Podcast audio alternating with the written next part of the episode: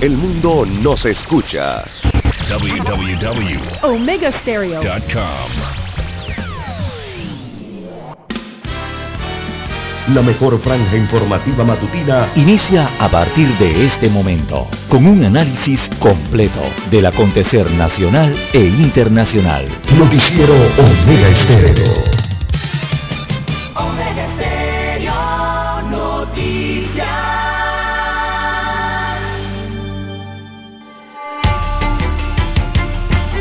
Continuación, los titulares, con los hechos que son noticias hoy.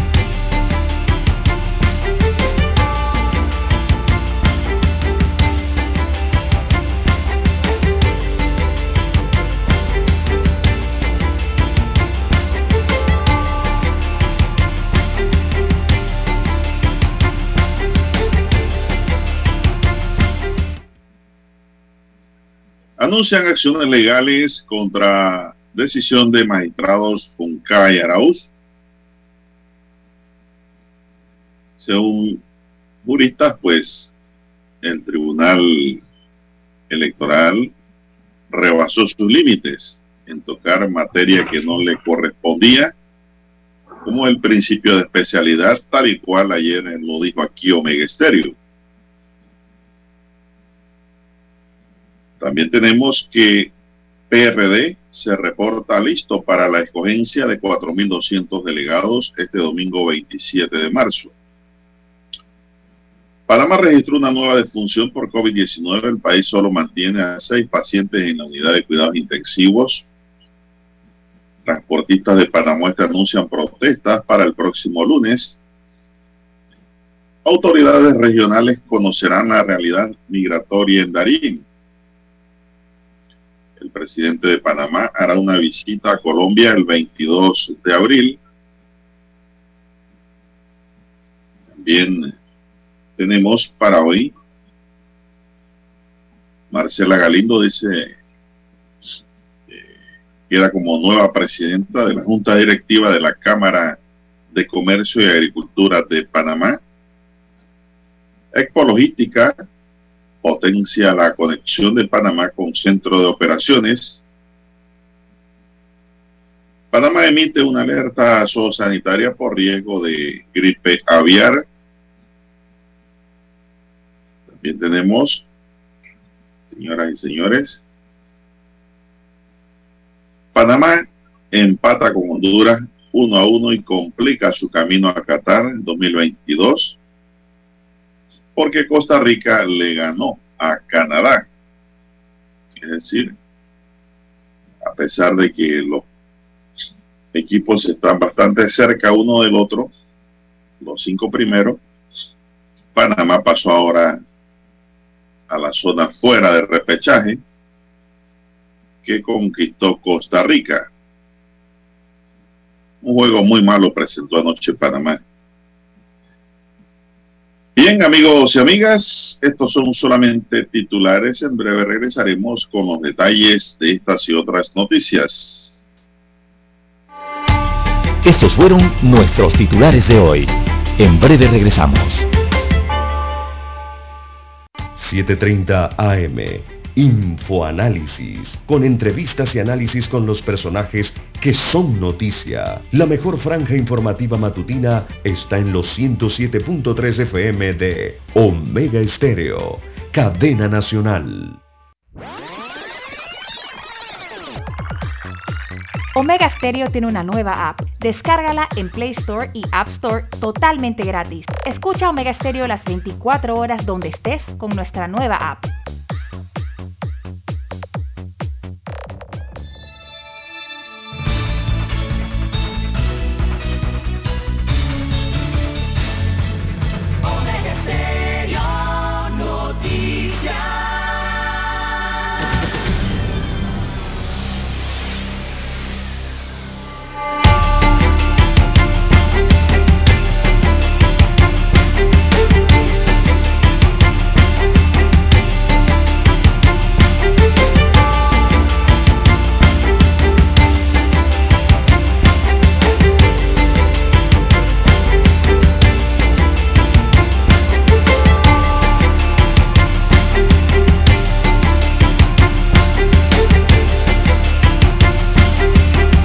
Bien, amigos y amigas, muy buenos días.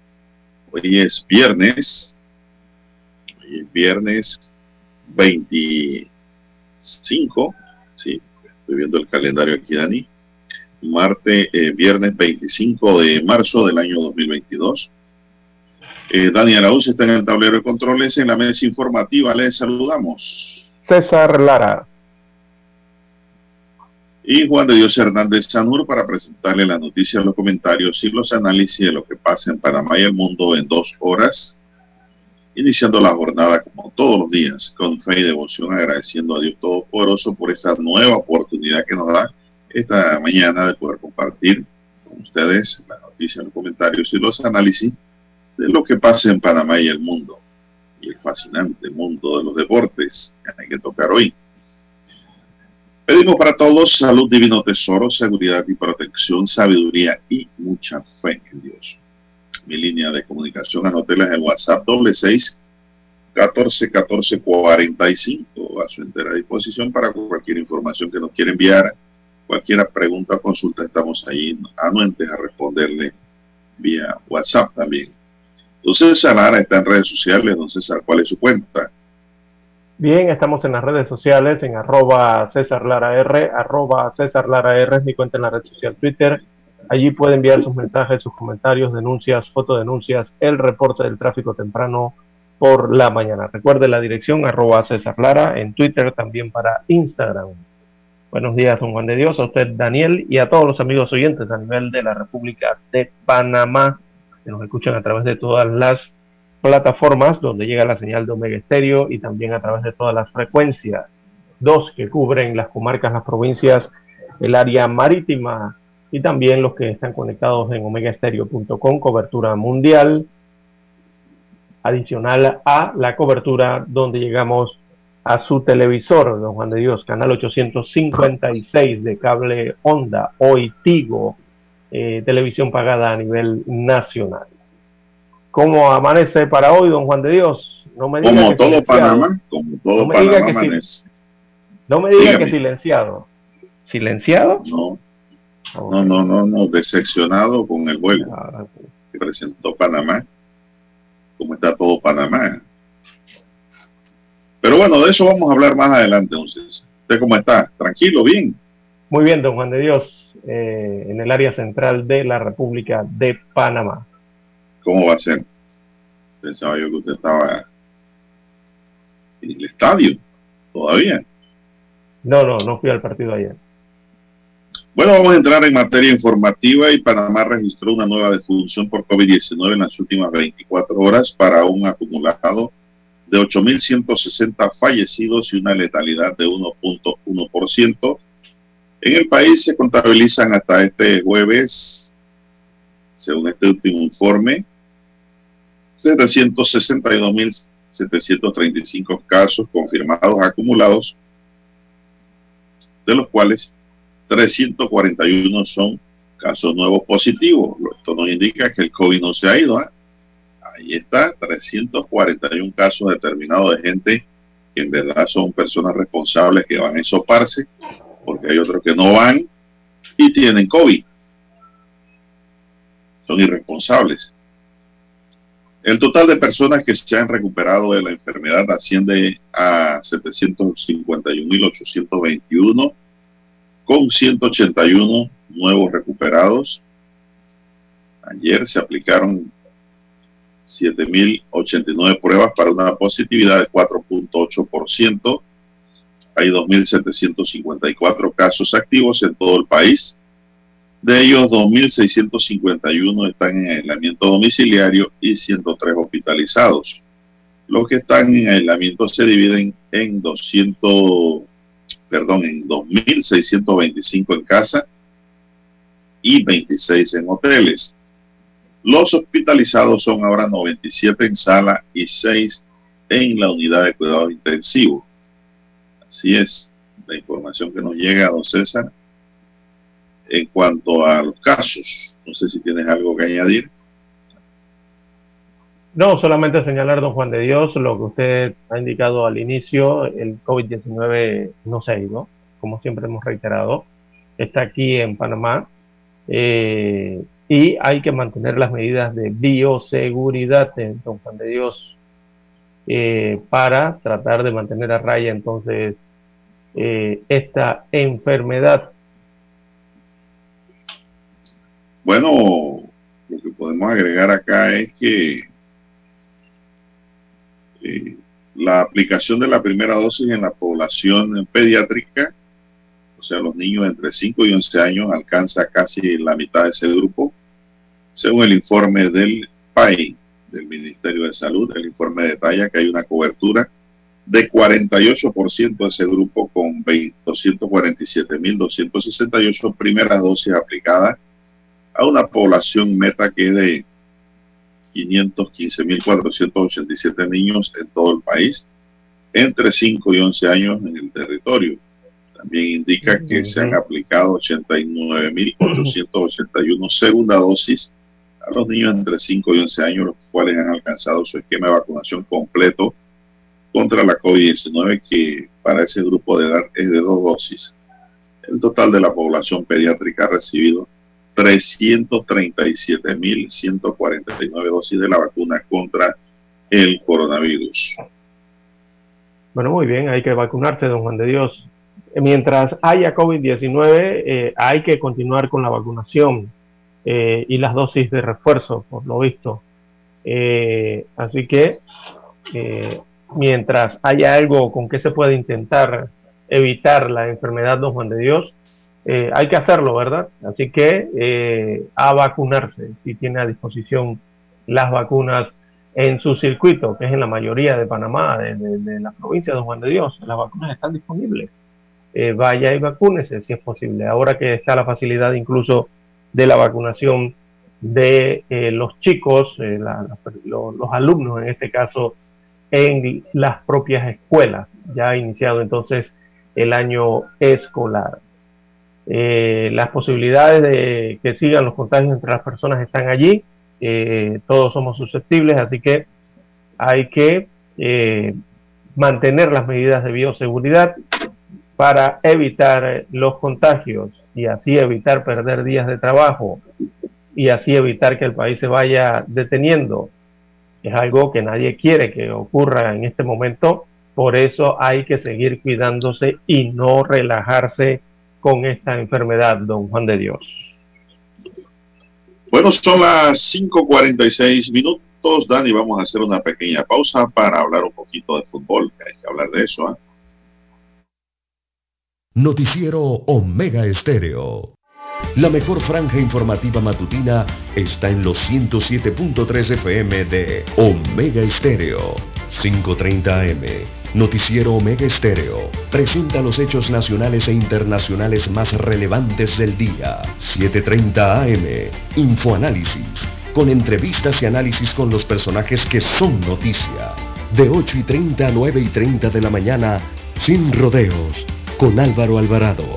De lunes a viernes, por Omega Estéreo. Omega Stereo tiene una nueva app. Descárgala en Play Store y App Store totalmente gratis. Escucha Omega Stereo las 24 horas donde estés con nuestra aplicación totalmente nueva. En centrales telefónicas, la casa del teléfono es tu mejor opción. Te asesoramos y ofrecemos buena atención años de experiencia trabajando para ti.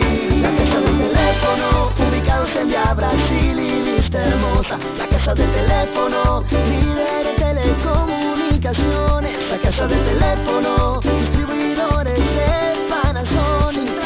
Ven a visitarnos. La casa del teléfono. 229-0465 lsdtcorp.com Distribuidor autorizado Panasonic. Para anunciarse en Omega Estéreo, marque el 269-2237. Con mucho gusto le brindaremos una atención profesional y personalizada. Su publicidad en Omega Estéreo. La escucharán de costa a costa y frontera a frontera. Contáctenos 269-2237. Gracias.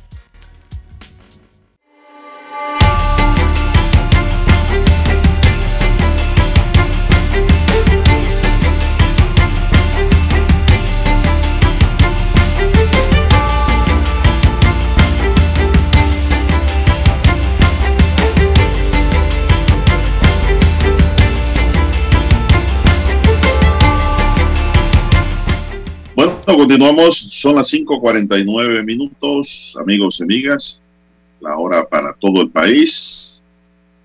Y tenemos que la selección de Panamá no pudo sacar provecho de su condición de local y anoche permitió que Honduras, el peor equipo de la octagonal final de la CONCACAF, se llevara un punto del estadio Romel Fernández. Los dirigidos por Thomas Christensen se adelantaron al minuto 24 con un gol de Rolando Blackburn, pero en la segunda parte la visita obtuvo su recompensa a su mejor desempeño cuando Kevin López marcó el gol de la igualdad. Nos entró la ansiedad, teníamos que controlar más la situación, sobre todo en la segunda parte, manifestó Christiansen después del partido. El técnico hispano-danés afirmó que luego del gol del empate, jugadores hondureños pues subieron, supieron controlar el balón y Panamá no mantuvo la calma sacamos un resultado que a nadie le gusta. Los tres puntos nos hubiesen dado vida para los dos últimos partidos, prosiguió diciendo el seleccionador. Quedan dos batallas más, añadió Cristianse en referencia a los venideros compromisos con el conjunto ismeño que disputará contra Estados Unidos el 27 de marzo y Canadá el 30 de marzo. El seleccionador indicó que los catrachos salieron agresivos dando patadas por detrás Cristian se sostuvo que esto ha sido un tropiezo y contra Estados Unidos en Orlando van a intentar ganar. Por su parte, Aníbal Godoy, capitán del combinado nacional, se mostró autocrítico y afirmó que en la segunda parte el equipo se relajó. Entramos muy relajados en el segundo tiempo, no protegimos el balón y no complementábamos cinco pases seguidos, dijo el mediocampista. Godoy señaló que esto les toca ahora recuperarse y que no queda de otra que pensar en Estados Unidos y luchar hasta el final. Les toca levantar la cabeza y estar unidos. Hay que seguir adelante, resaltó el capitán. En el segundo tiempo los catrachos salieron con la actitud más alta y para Godoy ahí estuvo la clave del desplome del rendimiento de los panameños. Fidel Escobar también aceptó que Panamá perdió la identidad en la segunda parte. Esto no se acaba, quedan dos finales y vamos por ello, sentenció Fidel. En tanto, Hernán Bolillo Gómez, técnico de Honduras, sostuvo que la intención de su planteamiento era quitarle el balón a Panamá desde el primer minuto. Indicó que en la primera parte su estrategia no fue tan efectiva, pero en el talento de su dirigido se impuso en el segundo tiempo. Estamos fuera del repechaje. Panamá ahora quedó, pues, como quien dice, en una esquina del infierno. Panamá llegó a 18 puntos, pero perdió la cuarta plaza ya que Costa Rica sumó 19 unidades al vencer 1 a 0 al líder Canadá, quien va adelante con 25 puntos. Le sigue Estados Unidos y México, ambos con 22 puntos. Los tres primeros de la octagonal avanzan directamente a la Copa del Mundo, en tanto el cuarto puesto jugará una repesca ante Nueva Zelanda. El Salvador anoche quedó sin opciones de clasificación luego de empatar un gol ante Jamaica en Kingston. Esos fueron los resultados. México quedó 0 a 0 con Estados Unidos, don César, como ya pues dijimos. Y Panamá se fue un escalón abajo. ¿Qué le pareció, don César? Bueno, Juan de Dios, eh, estamos fuera del mundial. Estamos fuera del mundial. Eh, eso es lo, así, así hemos amanecido hoy. Eh, anoche solo llegamos a 18 puntos con el empate a un gol con Honduras. Un punto agridulce, don Juan de Dios, que realmente ha bajado de la nube a Panamá y en la posición en que estábamos. También bajamos allí. Ahora nos jugamos el pase de la Copa del Mundo de visita en Orlando, Florida, este domingo contra Estados Unidos de América. Eh, un equipo norteamericano que, bueno, Juan de Dios, anoche no logró, logró solamente un punto, no avanzó mucho y seguramente va a querer asegurar su clasificación este domingo. Eh, y el otro partido entonces que enfrentamos el miércoles en casa, ahí en el estadio Romal Fernández. Eh, bueno, eh, un Canadá que no logró, como usted bien señala, clasificar anoche, no lograron ese esa clasificación eh, porque perdieron, perdieron ante Costa Rica que les ganó. Y bueno, resultó entonces Costa Rica la gran ganadora de la jornada de ayer. Y se pone a ver todos los encuentros. México 1, perdón, México 0, Estados Unidos 0, empate también. Y eh, ahora Costa Rica está en la zona de repechaje. Está un punto sobre nosotros. Así que estamos más que complicados con ese empate eh, de anoche eh, don Juan de Dios, y estamos fuera del Mundial. Lastimosamente es así como amanece la selección de Panamá.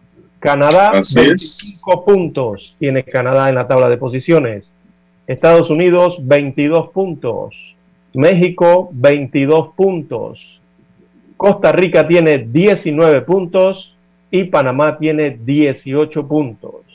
Así que los tres primeros clasifican directos, serían Canadá, Estados Unidos, México, eh, que todavía no están oficialmente clasificados, pero con estos puntos lo van a lograr. Costa Rica se encuentra en la cuarta posición, que es la posición de repechaje, tiene 19 puntos y fuera de la zona de los boletos, don Juan de Dios, está Panamá en la quinta posición con 18 puntos, un punto por debajo de Costa Rica. Así que... Un punto, un punto millonario. Sí, como no, para Costa Rica, sí, claro. Es que Costa Rica eh, lo ha venido haciendo bien, don Juan de Dios, y lo ha venido haciendo bien de menos a más desde noviembre para acá. En la última, en el último bloque de partidos, eh, recuerde que se está jugando de tres en tres, ¿no? Cada fecha son tres partidos.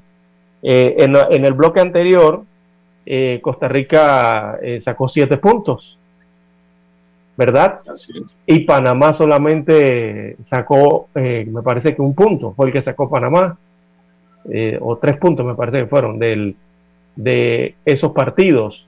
Así que Costa Rica se vino acercando, se vino acercando y llegó el día en que Costa Rica pasó en puntos a Panamá. Eso ocurrió anoche eh, con este partido, don Juan de Dios, en donde Honduras todos lo sabíamos, ellos eh, juegan al fútbol, don Juan de Dios, aunque están eliminados, eh, siguen eh, siendo buenos jugadores, movieron bien sus hilos anoche, el técnico sobre todo, que conoce a Panamá, hubo mucha serenidad por parte del equipo Catracho y pasearon, pasearon muy bien el esférico, don Juan de Dios, y pasearon en cierta forma y por buen tiempo a Panamá hubo demostración de fútbol por parte de los hondureños y bueno, por parte de nosotros, eh, la verdad es que el equipo yo creo que se quedó sorprendido y se quedó sin reacción, además del tema físico, don Juan de Dios.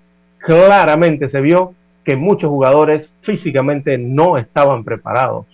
Eso se vio clarito. Así que... algo muy cierto.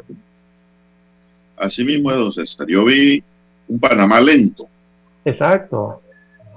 En la cancha. Demoraba mucho con el balón. y los pases los hacía equivocados. Correcto. No sé si les habrá afectado, don Juan de Dios, este periodo, este tiempo entre eh, de vacaciones incluso que le dieron algunos, algunos jugadores, incluso al mismo cuerpo técnico, ¿no? Eh, pero lo que sí es que Honduras eh, se habrá preparado muy bien durante este tiempo. Por lo visto, Costa Rica no desaprovechó el tiempo, don Juan de Dios. Ellos sí sudaron, exacto, ellos durante estos meses eh, de para eh, futbolística sí sudaron eh, la camiseta de entrenamiento, don Juan de Dios, allá en Costa Rica, y eso está más que, que claro. Así que los resultados los han obtenido y bueno, aquí se están jugando dos, dos Don Juan de Dios se están jugando prácticamente dos eh, eh, octagonales o, o, dos, o dos rutas, digámoslo así, en donde ya están los tres primeros equipos que saben que están a punto de obtener el boleto y la otra ruta donde están jugando Costa Rica y Panamá, o estaba jugando Panamá y Costa Rica y que se dejó eh, Panamá entonces superar en puntos. Aquí Ahora sí, Estados Unidos, Canadá y México de lo decíamos ayer, eso ya olvídense de eso. Lo que hay que ver es lo que hace Costa Rica y Panamá, porque están simplemente batallando por ese punto o esos dos puntos adicionales que los pongan uno arriba del otro. Y anoche... Costa Rica, Costa Rica, don César, tiene ya una gran ventaja sobre Panamá. Que mientras Panamá le esperan dos juegos muy duros, a Costa Rica le falta uno fácil. Exacto, va con El Salvador. Así es, ahí se puede echar tres puntos al bolsillo y queda en 23 puntos.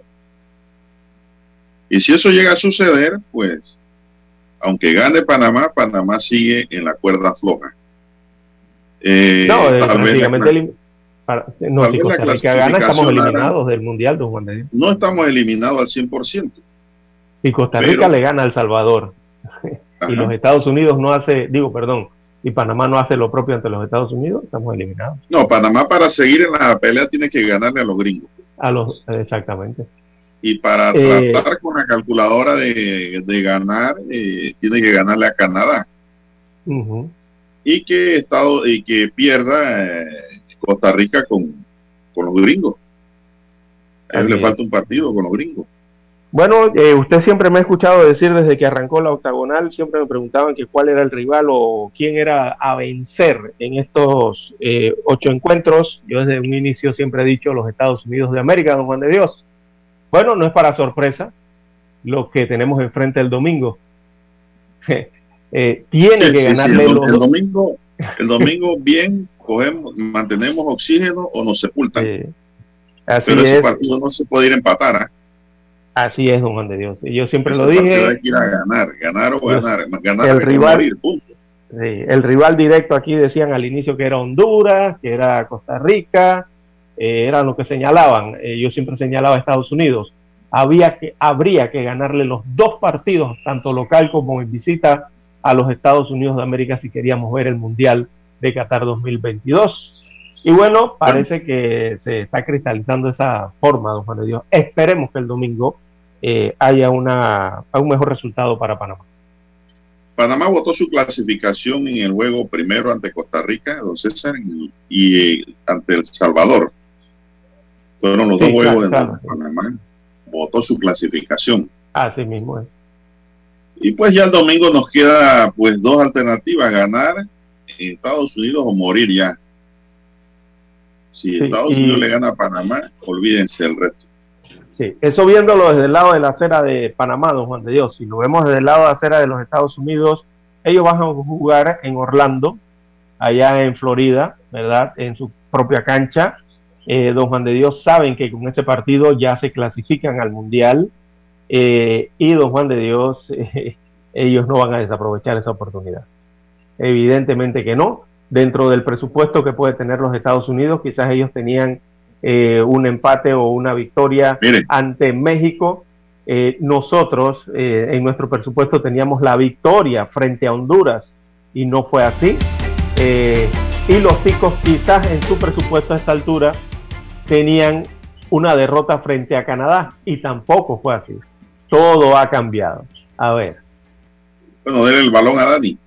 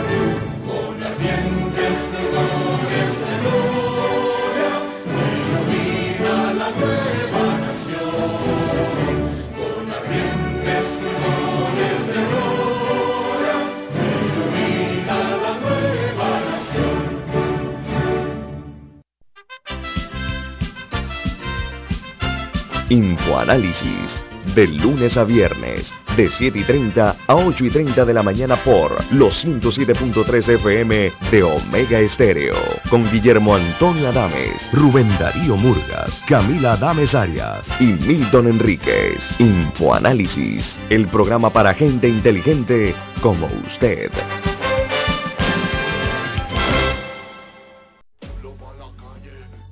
Según datos oficiales, solo en enero la canasta básica de alimentos se incrementó en 5 balboas, lo que sugiere la CAPAC, un centavo por hora, dos balboas al mes, no compensan el aumento del costo de la vida. Esto no da ni para las mascarillas. Este pueblo no aguanta más. Salarios dignos o huelga nacional. Unidad, unidad, unidad. Mensaje de Suntra. Noticiero Omega Estéreo.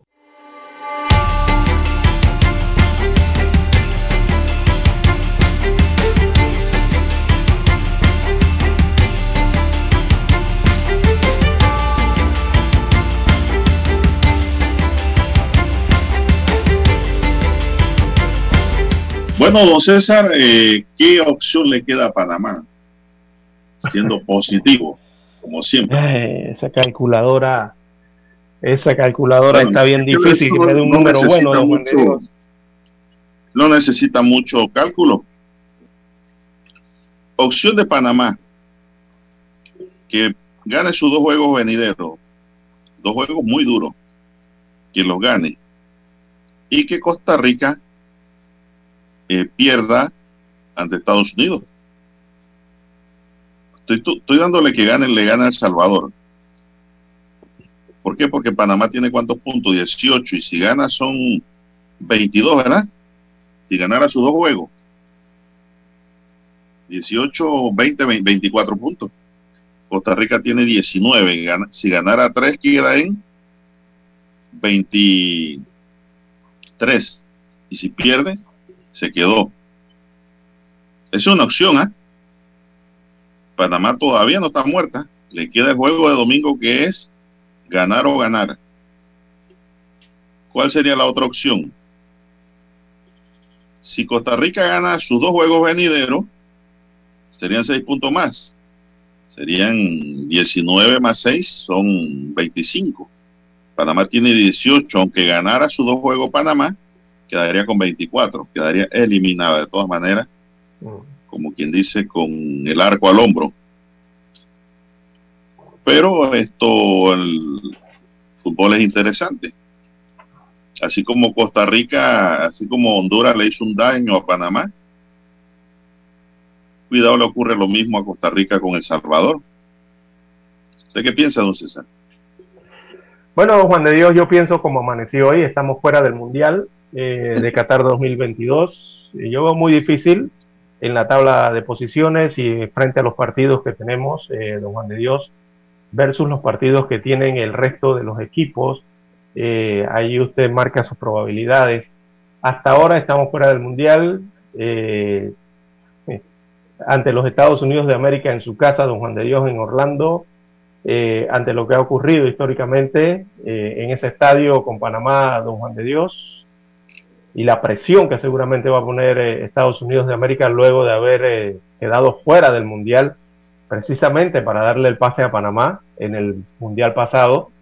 El panorama eh, es que yo trato de, meter la mano allí para ver si, si, muevo un poco ese panorama de nubes oscuras, a ver si encuentro rayos allí de luz que nos puedan ayudar pero en ese partido del domingo, don Juan de Dios, eh, yo sí presupuesto una derrota, como cualquiera lo hubiese presupuestado desde el inicio del partido. Eh, sigue siendo el rival directo de Estados Unidos de Panamá. Hay que hacer un, no un doble, un triple esfuerzo si queremos esos tres puntos en Orlando, Florida, don Juan de Dios. Los Estados Unidos va a llegar con intención de clasificarse. Eh, y también, el eh, ¿con quién juega Costa Rica el domingo con El Salvador? Con El Salvador, sí. Ah, ese es un juego que en el papel es fácil para los ticos, pero bueno. Pero en el fútbol eh, cualquier cosa puede pasar al final. Sí, las cosas se pueden complicar, ¿ah? no crea. No crea, Costa Rica saca un empate el domingo y, nuevamente y Panamá gana, Panamá nuevamente entra a la pelea. Y el juego con Canadá habría que llenar el estadio, porque Panamá le falta jugar con Canadá aquí en Panamá el martes. Martes es el juego. ¿Verdad? El último. Miércoles, sí, miércoles. Miércoles, bueno, el día que sea la próxima semana. Son cosas que pueden pasar en el fútbol. El domingo va a ser una jornada muy decisiva e interesante. Así es. Panamá le queda un último cartucho, como quien dice, le queda una sola bala en el depósito de la escopeta.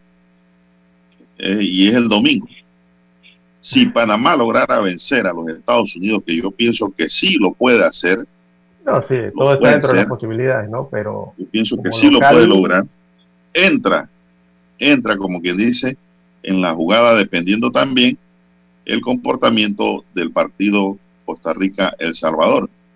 Porque como vamos, si Costa Rica gana sus dos juegos restantes y Panamá pierde, y Panamá gana sus dos juegos, se quedó también Panamá por un punto. Exactamente.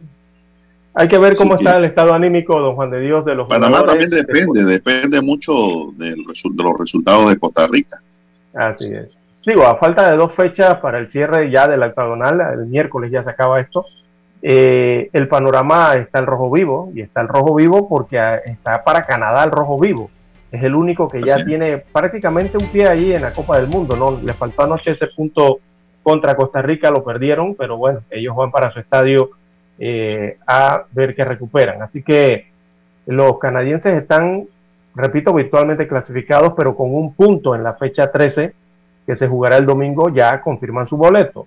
Canadá entonces se mantiene con 25 puntos, podría festejar ese regreso a la Copa del Mundo luego de 36 años, y esto lo podrían hacer de visita ante Jamaica en Kingston, corrijo, van para Jamaica a jugar. Eh, México también podría sellar su pase ya. Eh, Estados Unidos y México eh, tienen 22 puntos, ocupan la segunda y tercera posición respectivamente y también podrían clasificarse este domingo, don Juan de Dios. Los Estados Unidos recibirán a Panamá entonces en Orlando y México visitará, viajará a Honduras en el Estadio Olímpico Metropolitano allá en Honduras. para ello deberán ganar sus encuentros y esperar, entonces me refiero a Panamá y a México, que Costa Rica o empate o pierda de visita ante El Salvador. Todo depende allí, ¿no? De, todo va a depender. El domingo, México, el domingo se puede decidir esto ya. Sí. La clasificación de México y de Estados Unidos también depende de que Costa Rica empate o pierda eh, con El Salvador. Todo depende de cómo, qué resulte con Costa Rica, don Juan de básicamente. Vamos. Ya Canadá se fue ya. Ya Canadá está en el para prácticamente.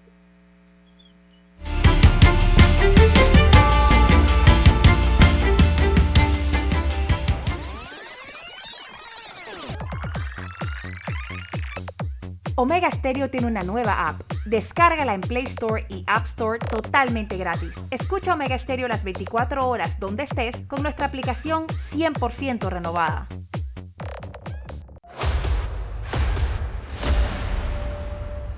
Desde los estudios de Omega Stereo, establecemos contacto vía satélite con la voz de América. Desde Washington, presentamos el reportaje internacional.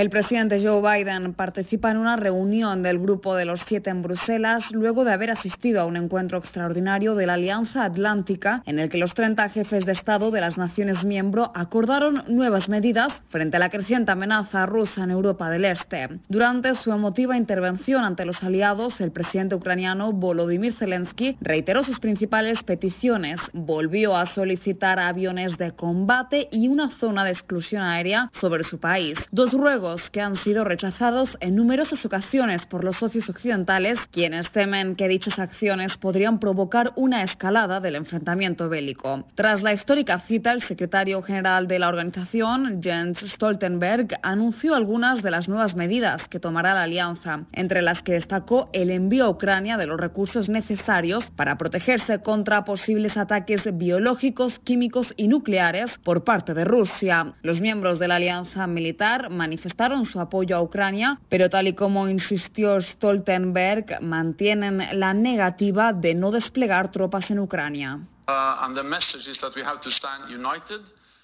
El mensaje es que debemos permanecer unidos y también que debemos brindar apoyo a Ucrania, pero al mismo tiempo tenemos la responsabilidad de garantizar que este conflicto no se convierta en una guerra total entre la OTAN y Rusia, y es también la razón por la que no desplegaremos tropas sobre el terreno en Ucrania, porque la única forma de hacerlo es estar preparados para emprender un conflicto total con las tropas rusas.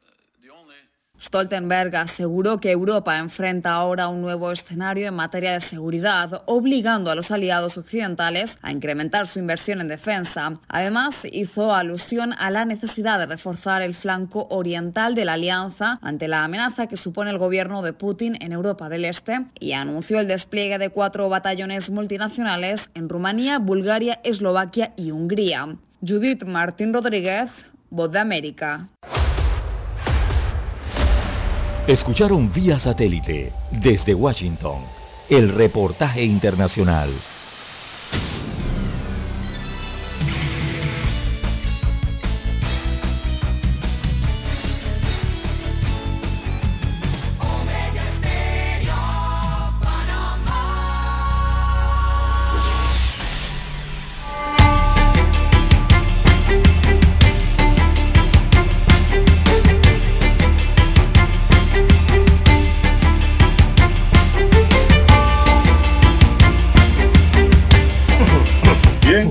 Señoras y señores. Son las 6:17 minutos. Bueno, don César, eh, ¿quiénes le queda juego fácil a ella? Nadie, don Juan de Dios. Veamos, vamos con Canadá, veamos lo que necesita cada selección. Vamos con Canadá. Canadá necesita ganar y empatar con Jamaica. Ya, clasifica. Veamos Estados Unidos. Estados Unidos necesita ganar ante Panamá, pero que Costa Rica empate o pierda en El Salvador. Así están las, posibilidades de Estados Unidos para sellar su paz, ¿verdad? Necesita ganar a Panamá y esperar el resultado de Costa Rica con El Salvador. O sea, dependen de Costa Rica. Tanto Panamá para el repechaje como Estados Unidos para asegurar su boleto, depende de lo que haga Costa Rica en El Salvador. Veamos México. México necesita ganar ante Honduras van para el Metropolitano. ¿Qué necesita México? Ganarle a los catrachos y que Costa Rica empate o pierda con El Salvador. Nuevamente Costa Rica en la jugada, don Juan de Dios. Eh, Panamá necesita, digo, Honduras necesita que Costa Rica, el resultado de Costa Rica, para poder asegurar su boleto. Veamos lo que tiene Costa Rica. Costa Rica necesita ganar ante El Salvador, que México no sume puntos ante Honduras y que Estados Unidos empate o pierda con Panamá. Mire usted, eh, eh, la, que, la que más opciones de menú tiene es Costa Rica.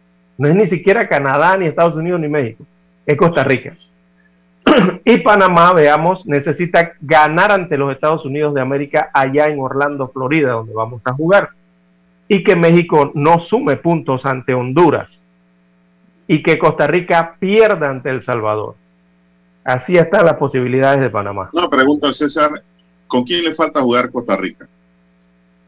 Veamos la tabla de posiciones. Costa Rica tiene que jugar con Estados Unidos de América y también tiene que jugar con El Salvador. O sea, el domingo juega con El Salvador a las 4 de la tarde y luego el miércoles a las 8 de la noche Costa Rica juega contra Estados Unidos de América y cierra Supongamos, César, supongamos que Panamá vaya a Estados Unidos y empata y El Salvador empate a los ticos también.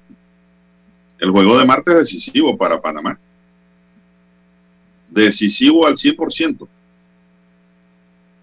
¿Verdad? y para los ticos también.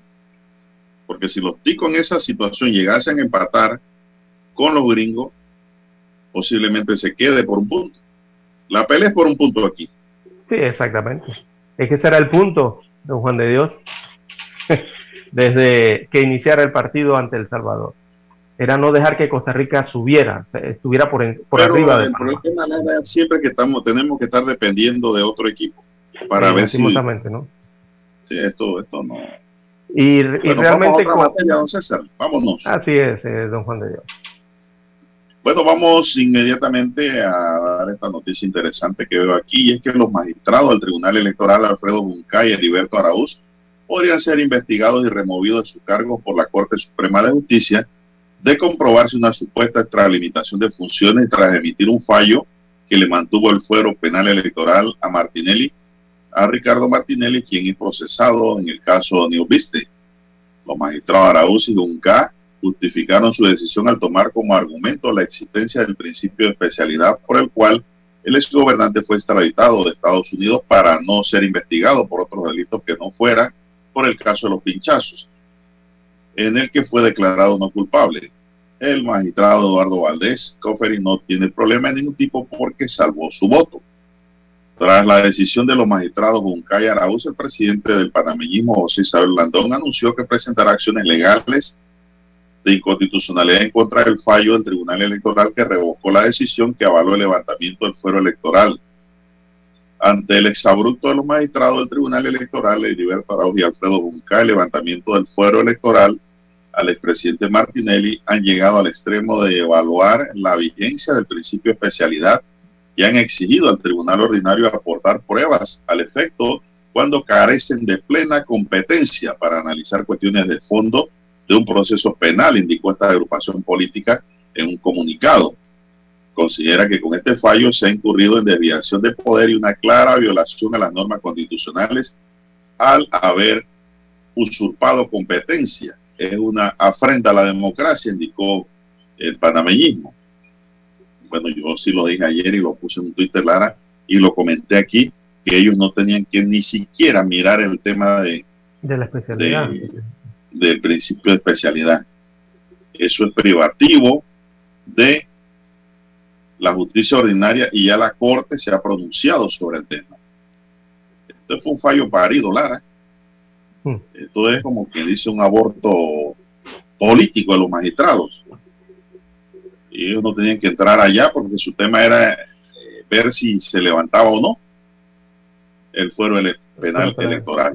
No entrar a analizar ni siquiera a pedir eh, información o analizar la información penal. Qué barbaridad.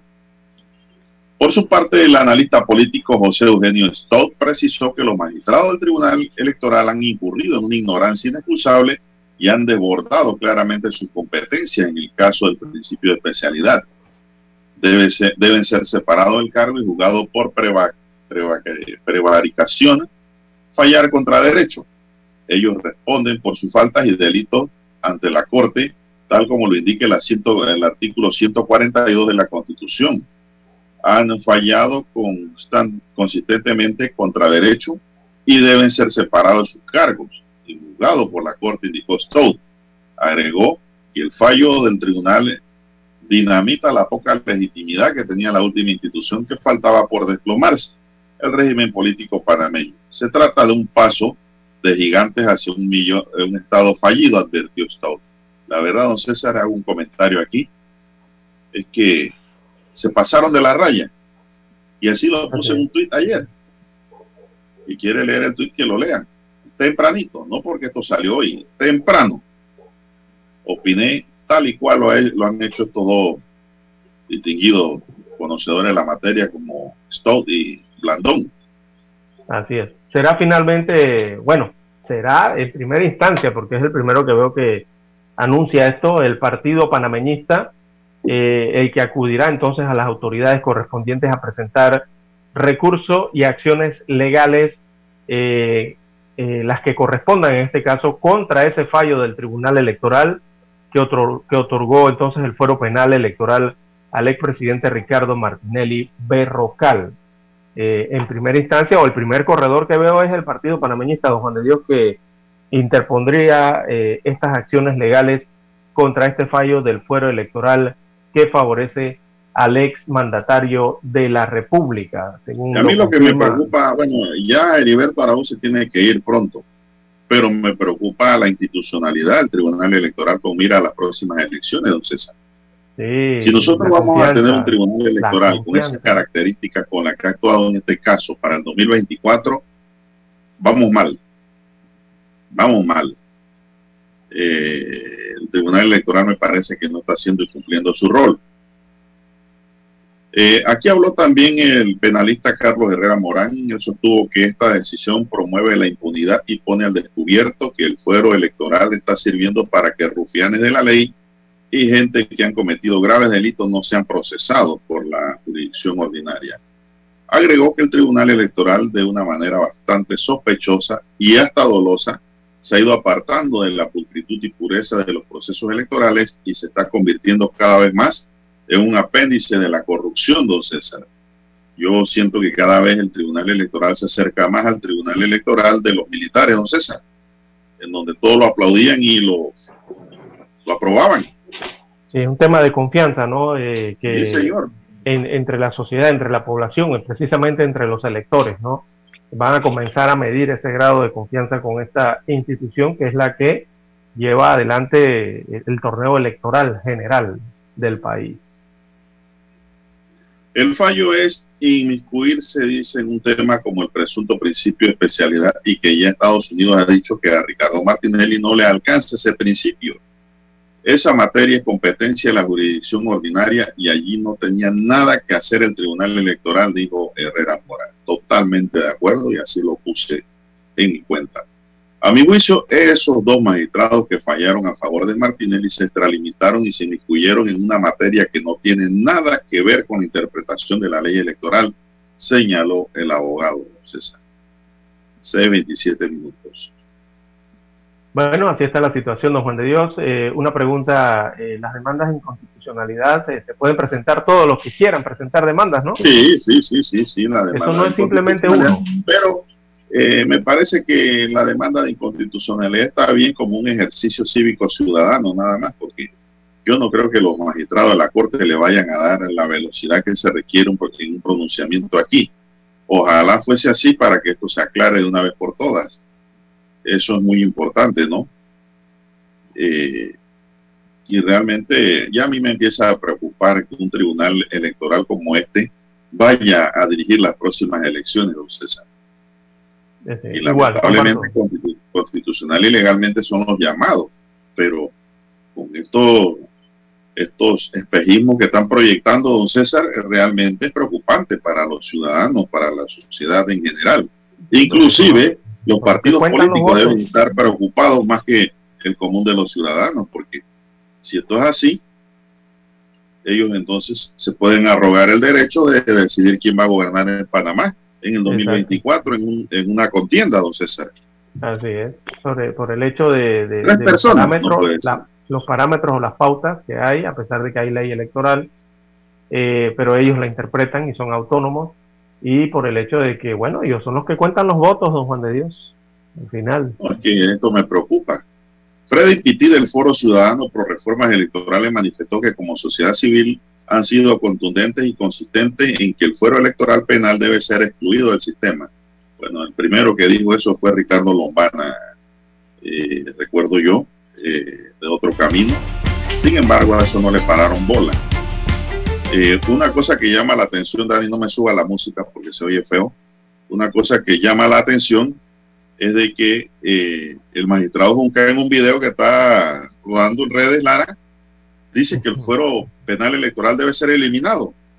Sí, hace algunos años atrás, ¿no? Así lo dijo un tiempito atrás.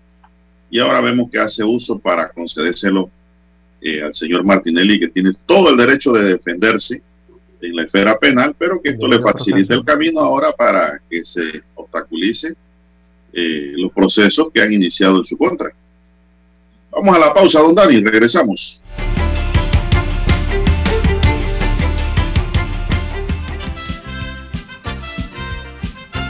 Infoanálisis, de lunes a viernes, de 7 y 30 a 8 y 30 de la mañana por los 107.3 FM de Omega Estéreo, con Guillermo Antonio Adames, Rubén Darío Murgas, Camila Adames Arias y Milton Enríquez. Infoanálisis, el programa para gente inteligente como usted.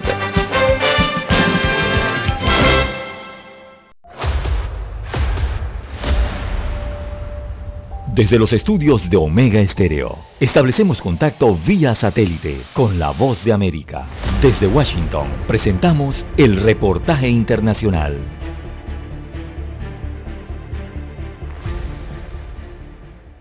La defensa del exdirigente de Honduras, Juan Orlando Hernández, sigue agotando todas las oportunidades posibles para evitar su extradición a Estados Unidos, y una de ellas es su inmunidad como diputado del Parlamento Centroamericano Parlacén, una posibilidad que descartan expertos en derecho. Adicionalmente, la defensa aseguró que el expresidente cuenta con hasta 32 denuncias interpuestas en su contra por supuestas violaciones a derechos humanos e irregularidades en procesos electorales, unas acusaciones que deberían ser aclaradas antes de su extradición al extranjero. Así lo expuso el abogado Félix Ávila, quien encabeza la defensa legal del exmandatario, explicando que Honduras no puede entregar a un ciudadano en extradición hasta no responder a los señalamientos del cual es objeto. Se le debe pedir al Parlamento Centroamericano que le levante su inmunidad. Eso se le pidió al juez natural, no lo hizo, eso se le está diciendo a la Corte, esperemos a ver qué es lo que... Y según señala el abogado Oliver Erazo, la solicitud de extradición debe proceder sin ningún impedimento. Llevar este asunto a la Corte Centroamericana porque es el único órgano que podría decir dentro del derecho comunitario centroamericano si alguien goza de inmunidad eh, eh, derivada del Parlacén. Entonces, eh, ya han habido otros casos en donde hondureños que eran diputados del Parlacén han sido enjuiciados en legal y debida forma. Por ahora, la Corte de Apelaciones del Poder Judicial no ha dado a conocer si acepta o no el recurso de apelación presentado por la defensa del expresidente Hernández y que pretende replantear la decisión del juez de la Corte Suprema de Justicia de Honduras que concedió su extradición a Estados Unidos, Oscar Ortiz, Voz de América, Tegucigalpa. Escucharon vía satélite desde Washington el reportaje internacional. Omega Estéreo, 24 horas en FM Estéreo. Esto es un insulto al trabajador. Ante la alza desenfrenada de los precios de la comida, las medicinas y el combustible, la CAPAC quiere aumentar solo un centavo por hora, o sea, 8 centavos por día, aproximadamente dos balboas al mes. Esto no da ni para las mascarillas. Llamamos a los trabajadores a la unidad y a la lucha. No aceptaremos migajas mientras los empresarios se hacen más millonarios. Salarios justos o huelga nacional. Mensaje de Suntra.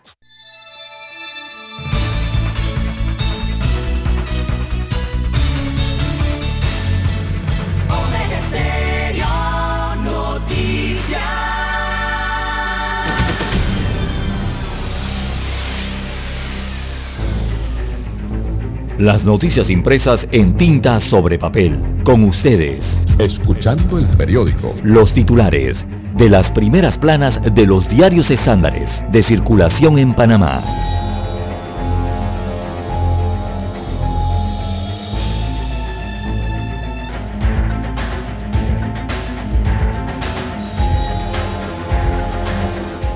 Bien, amigos oyentes, el diario La Estrella de Panamá titula para este viernes 25 de marzo del año 2022 Martinelli y el fallo que pone en el ojo de la tormenta al Tribunal Electoral.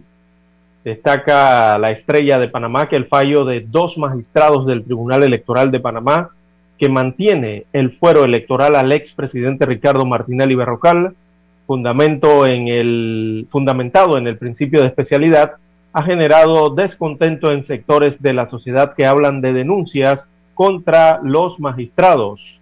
El ex mandatario se libra del proceso o de los procesos penales que mantiene abiertos. También para hoy titula el diario La Estrella de Panamá, PRD, los delegados que definen el futuro. En la página 2A de la decana de la prensa nacional destacan que el domingo 27 de marzo el oficialista Partido Revolucionario Democrático elegirá a 4.200 delegados que serán los responsables de escoger la nueva directiva del colectivo el 15 de mayo próximo, que definirá el futuro de este partido gubernamental o progubernamental.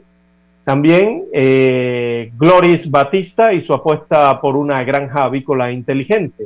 Es un reportaje en la página 2B, aparece fotografía de, Gloris Batista. Ella es una docente de la sede regional de Soná de la Universidad de Panamá, que desarrolló con fondos de Senacid un sistema tecnológico para mejorar el proceso de producción en proyectos avícolas.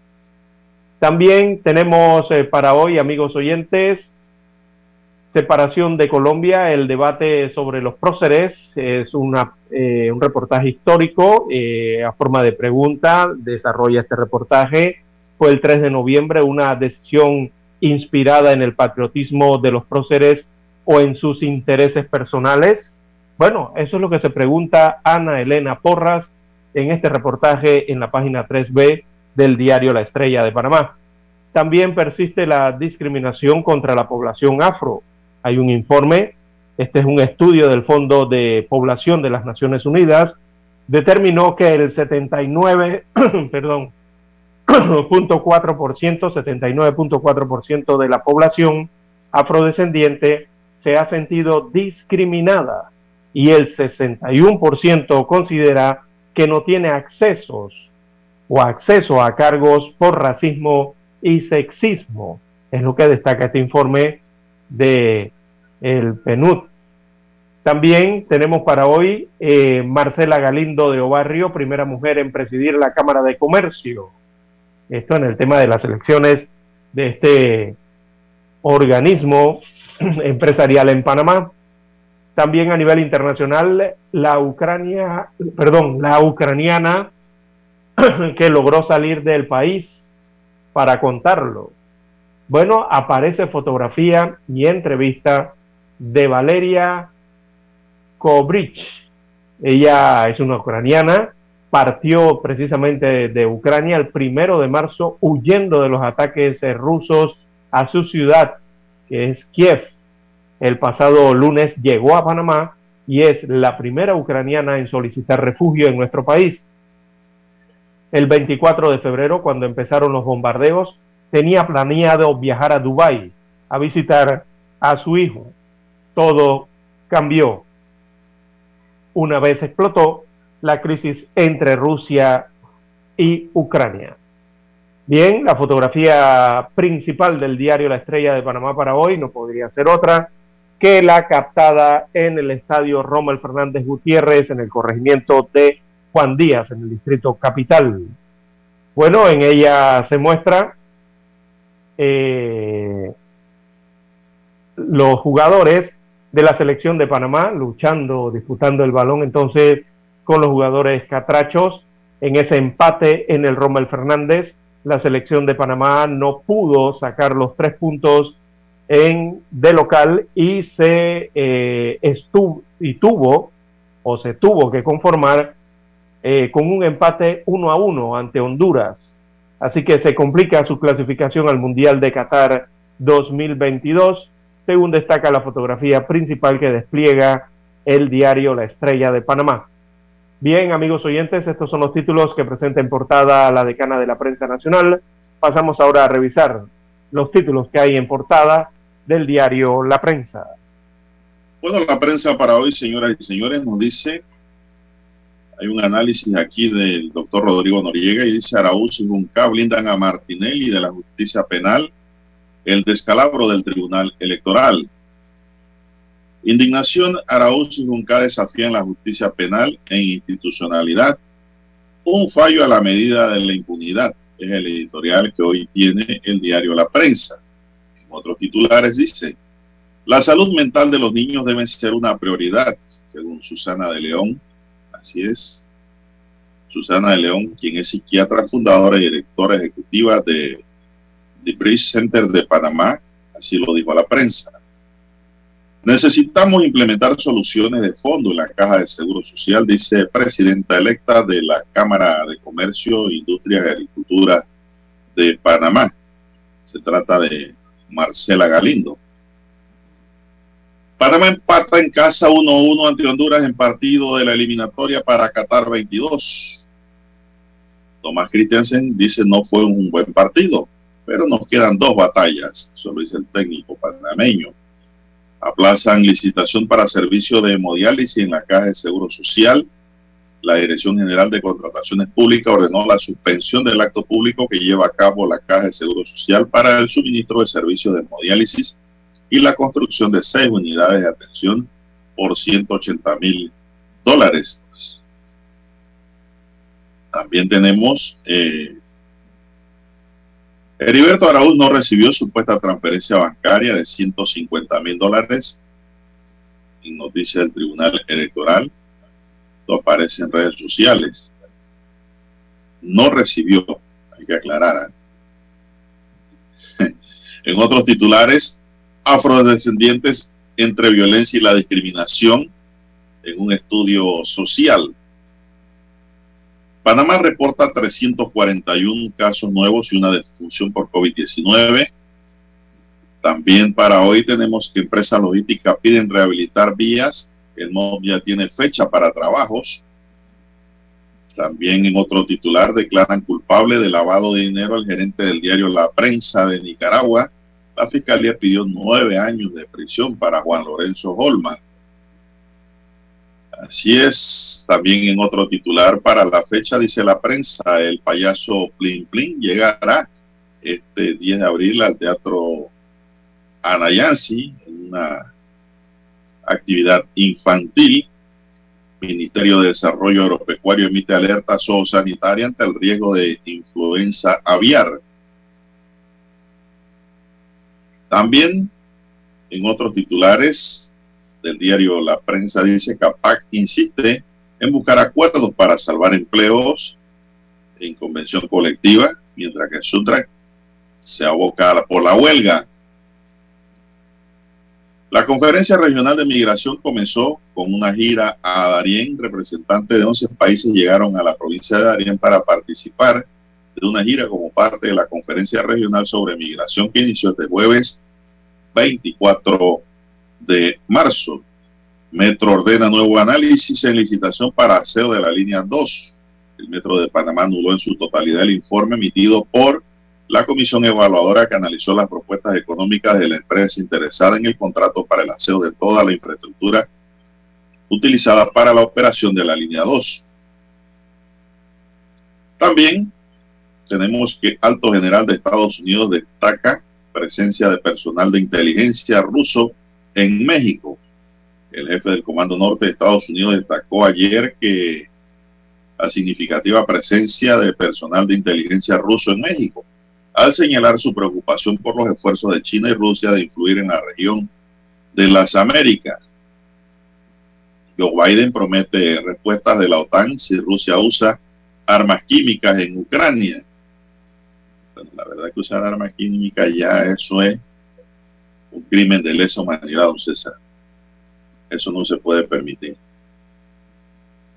Italia vuelve a quedar fuera del Mundial tras perder 1-0 contra Macedonia del Norte, el equipo favorito de Don Dani Araúz. Macedonia del Norte. Tiene un suéter de ese equipo. ¿eh?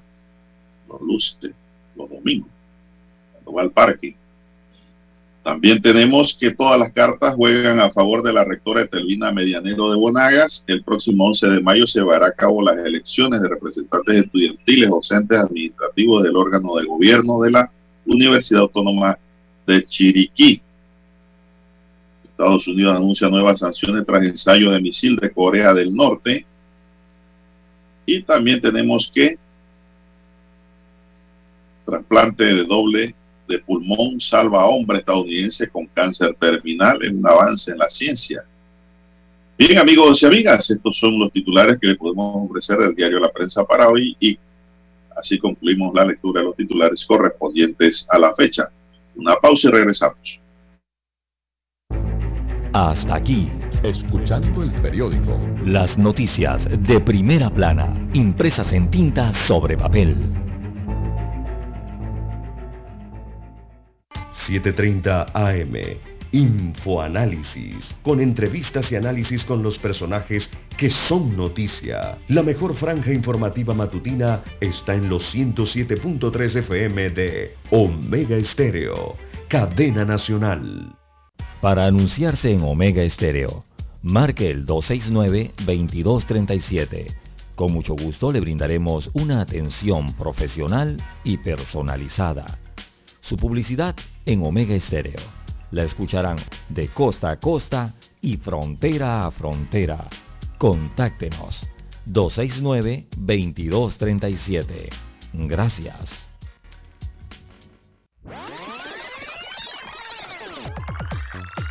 Omega Stereo tiene una nueva app. Descárgala en Play Store y App Store totalmente gratis. Escucha Omega Stereo las 24 horas donde estés con nuestra nueva app.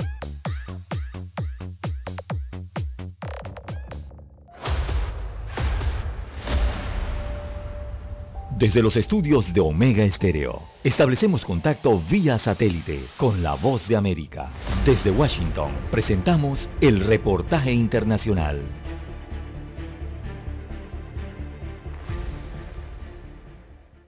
Algunos analistas comparan la lucha por Ucrania con la historia bíblica de David, quien mató al gigante Goliat. El Goliat ruso tiene el segundo ejército más grande del mundo, pero Ucrania ha tomado una notable posición defensiva contra su gigantesco vecino con la ayuda de las armas proporcionadas por el Pentágono y la OTAN. Max Bergman, miembro del Centro for American Progress, destaca. En cierto modo, es un enfrentamiento entre David y Goliat, pero como ya saben, David tenía una roca, Ucrania tiene muchas rocas. Armas lo suficientemente potentes como para aterrizar un helicóptero ruso que se vio en un video publicado por el ejército ucraniano. La imagen ardiente es una firma probable de un misil antiaéreo Stinger. El teniente general retirado Ben Hodge, excomandante del ejército de Estados Unidos en Europa, hace estas consideraciones. Entonces obtienes muchos de estos, comienzas a tener la capacidad de proteger instalaciones y ciudades críticas de drones y helicópteros que podrían traer tropas. Los funcionarios estadounidenses dicen que los aliados han enviado miles de Stingers, misiles que buscan el calor con un alcance de unos 5 kilómetros, lo suficientemente pequeños como para llevarlos a pie, y el teniente general Hodge dice que es algo que podría esconderse en un lugar hasta que sea el momento de disparar. Rusia acumuló hasta 190.000 soldados alrededor de las fronteras de Ucrania antes de enviarlos a luchar contra los cerca de 170.000 soldados ucranianos, más decenas de miles de reservas. Pero los funcionarios dicen que cientos de tanques de batalla rusos han sido derribados por estos misiles y el experto Max Bergman explica. Son armas antiataque y antivehículo que buscan calor, así que no tiene que ser una especie de francotirador y conseguir un objetivo preciso. Funcionarios estadounidenses dicen que han enviado más de 17.000 armas antitanques a las fuerzas ucranianas durante los primeros días de la guerra, aumentando las capacidades defensivas del país. Pero Rusia tiene su propia potencia de fuego efectiva, disparando cientos de misiles Iskander con un alcance de 500 kilómetros y misiles Caliber con un alcance de hasta cinco veces más, una ventaja abrumadora en los cielos. Yoconda Tapia, Voz de América, Washington. Escucharon vía satélite desde Washington el reportaje internacional. La mejor franja informativa matutina está en los 107.3 FM de Omega Estéreo, 530 AM. Noticiero Omega Estéreo presenta los hechos nacionales e internacionales más relevantes del día. 730 AM. Infoanálisis con entrevistas y análisis con los personajes que son noticia. De 8 y 30 a 9 y 30 de la mañana, sin rodeos, con Álvaro Alvarado.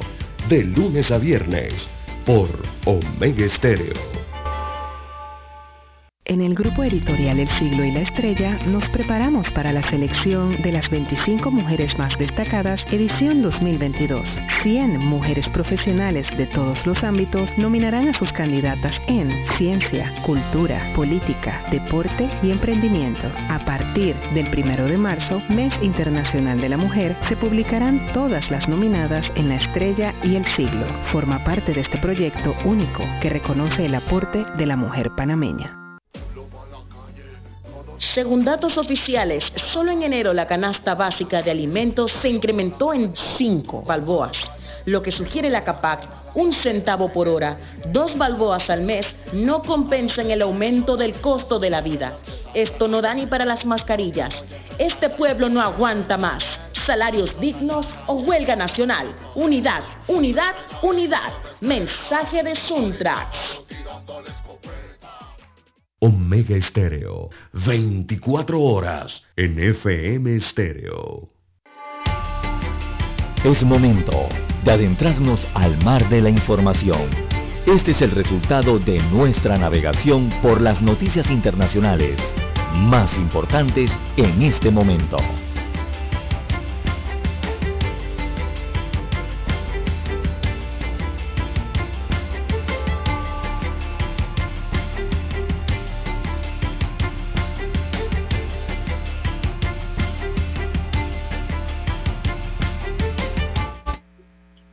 ¿Qué pasa por el mundo, don César? Bien, don Juan de Dios, eh, las 6.50 minutos de la mañana por el mundo. Bueno, los reflectores están en, en, el área este de Europa, precisamente en el área de conflicto, ¿no? Porque el presidente de los Estados Unidos de América, perdón, Joe Biden, visitará el día de hoy Rezo, eh, esta, ciudad, bueno, en español esta ciudad se llama Resovia. Muchos la recordarán, Resovia. Esta es una ciudad polaca que está cercana a la frontera de Ucrania. Eh, así que estará allí eh, en unos cuantos minutos, horas, el mandatario estadounidense para ver en terreno, en el terreno de trabajo, qué se está realizando para enfrentar, por una parte, la crisis humanitaria que se vive producto de la invasión rusa y evidentemente también cómo está avanzando la acción eh, militar, la parte militar, ¿no? ya que visitó también, eh, que está en Polonia. Así que ese es el país que tiene mayor número de refugiados ucranianos hasta el momento, ha recibido tras eh, esta invasión y estará allí en la ciudad de Resovia. Eh, el mandatario estadounidense se desplaza directamente a esa ciudad polaca desde Bruselas la primera parada entonces de su viaje europeo y será recibido por el presidente de Polonia, Andrzej Duda, a primera hora de la tarde. Allí se le va a informar entonces acerca de la respuesta humanitaria para acoger el creciente número de refugiados ucranianos que llegan a la frontera, según eh, informa la agenda presidencial de la Casa Blanca. También se va a, a reunir con miembros de la División Militar Aerotransportada de las Fuerzas Armadas de los Estados Unidos de América, la división número 82, eh, de que están desplazados ¿no? a la zona para reforzar lo que es este flanco, reforzar lo que es este escudo oriental de la OTAN que tienen instalado allí en tierras eh, polacas. Así que allí estará el presidente norteamericano eh, en, en, unos cuantos minutos, ¿no? Recordemos el cambio de horario. Así que es una ciudad bien cercana a Don Juan de Dios, eh, está cerca a la frontera ucraniana. Recordemos que el oeste de Ucrania eh, no, ha sido tan afectado por la, la, invasión rusa, ¿no?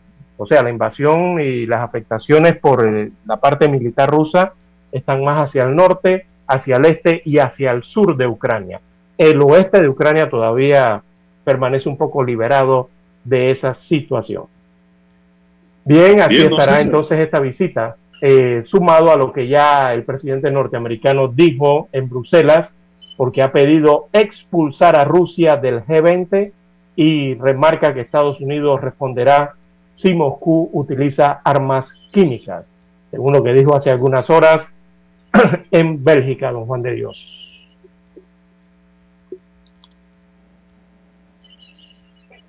Bien, eh, lo que ocurre entonces en esta gira del presidente norteamericano, que enfatizó las respuestas eh, del país norteamericano en cuanto a la naturaleza del uso del armamento que se está haciendo en este conflicto entre Rusia y Ucrania, específicamente el uso de armamento químico, por una parte, ¿no? Si se llega a utilizar. Las advertencias están hechas, ¿no? Eh, frente a lo que ocurre entre Ucrania y Rusia. Y don Juan de Dios, eh, otro país que también está eh, desarrollando armas bélicas, sobre todo de largo alcance, es Corea del Norte, porque Corea del Norte, don Juan de Dios, confirmó que lanzó su nuevo misil intercontinental. Ese misil se llama Hwasong 17. Así eh, le ha puesto entonces los coreanos han eh, nombrado a este misil que fue lanzado el día de ayer, don Juan de Dios, a forma de prueba. Y bueno, inmediatamente allí el resto de los países eh, ya amenazan a Corea, entonces anuncian nuevas sanciones contra este país asiático, Corea del Norte específicamente, tras el ensayo con el misil intercontinental Hwasong 17. Bueno, así fue. En efecto, como usted acaba de decir, Lara, eh, estiman en 300 las personas que murieron en el ataque al teatro de Mariupol. Las autoridades de Mariupol afirmaron que en base a datos de testigos estiman que unas 300 personas eh, murieron tras un ataque ruso efectuado pues, en esta localidad. Eh, las fotografías satelitales muestran como estamos viendo aquí, eh, el área pues del teatro devastada por el ataque ruso. Así es, señoras y señores. Son las 6:56 minutos en su noticiero Omega Estéreo. El primero con las últimas. Y si les con... matan también a seis personas en Ucrania que estaban haciendo fila para recibir ayuda humanitaria. La explosión de un misil pues los alcanzó y fallecieron. El problema con Mario, Mariupol, el teatro de Mariupol que tanto se ha hablado durante la semana, es que allí cerca había un refugio al teatro y la entrada a ese refugio estaba cerca de las instalaciones del teatro. Y cuando bombardearon el teatro, eh, lo que ocurrió es que los escombros eh, bloquearon entonces eh, las entradas y salidas de esos refugios. Y por eso se teme que dentro, entonces debajo se encuentren centenares de personas, calculan que unas 300, sobre todo con Don Juan de Dios, recordemos que cuando hablamos de refugios en medio de una guerra, regularmente las personas que van a los refugios son mujeres y niños, y, adultos y adultos mayores, o sea, ancianos, personas con muy avanzada edad o enfermos si logran ser sacados de los hospitales. Eh, regularmente son mujeres y niños, ¿no? Entonces, por esto digo, se está dando un seguimiento eh, muy detallado de lo que eh, ha ocurrido con ese bombardeo en ese teatro y cómo avanzan los días y si hay algún tipo de rescate de personas en ese lugar. También tenemos en el plano internacional que el expresidente brasileño Luis Ignacio Lula da Silva vencería las elecciones presidenciales de octubre en Brasil con un 43% de los votos, pero se ha reducido levemente su ventaja frente al mandatario Jair Bolsonaro, cuya intención de voto ahora subió al 26%, según una encuesta publicada ayer. El sondeo realizado por el Instituto Datafola muestra que una menor ventaja del antiguo dirigente sindical frente al líder ultraderechista respecto a la encuesta publicada en diciembre, aunque ambas no son directamente comparables dado que hubo cambios en la lista de candidatos. Esto ocurre en Brasil, César. Son las 6.58 minutos en su noticiero Megesterio, el primero con las últimas. Bueno, y aquí también tenemos, don César, en otra nota, que mujer ucraniana solicitante de refugio en Panamá, dice, somos un pueblo fuerte y no vamos a darnos por vencido.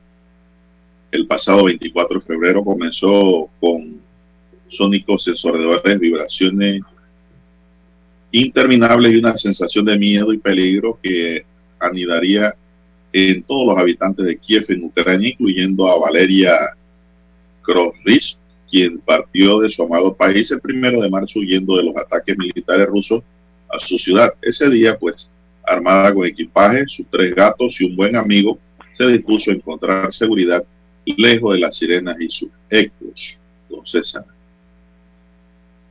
Así es, don Juan de Dios, eh, eh, es la presión ¿no? que hay dentro. Ella conversó con la decana, ella conversó con la decana, la estrella de Panamá, en una extensa entrevista tras su llegada a Panamá para hablar sobre la guerra en su país y el futuro que sueña para su tierra. Así que ella está aquí. E-, ella forma parte entonces de la, crisis, sí, forma parte entonces de la crisis humanitaria eh, que existe producto de esta eh, de esta eh, crisis que hay entre Rusia y eh, Ucrania es uno de los tantos miles, no, tantos millones de refugiados, Juan de Dios, porque en el primer mes de, guerra ya han calculado en tres, más de 3.6 millones los refugiados que han tenido que salir de, de Ucrania mientras continúan los combates entre estos dos países. Bien, Vamos a hacer hay que hacer la pausa para escuchar la señal desde Washington, don Juan de Dios. El satélite indica que es momento de nuestra conexión. Desde Washington vía satélite y para Omega Estéreo de Panamá, buenos días América. Buenos días América, vía satélite desde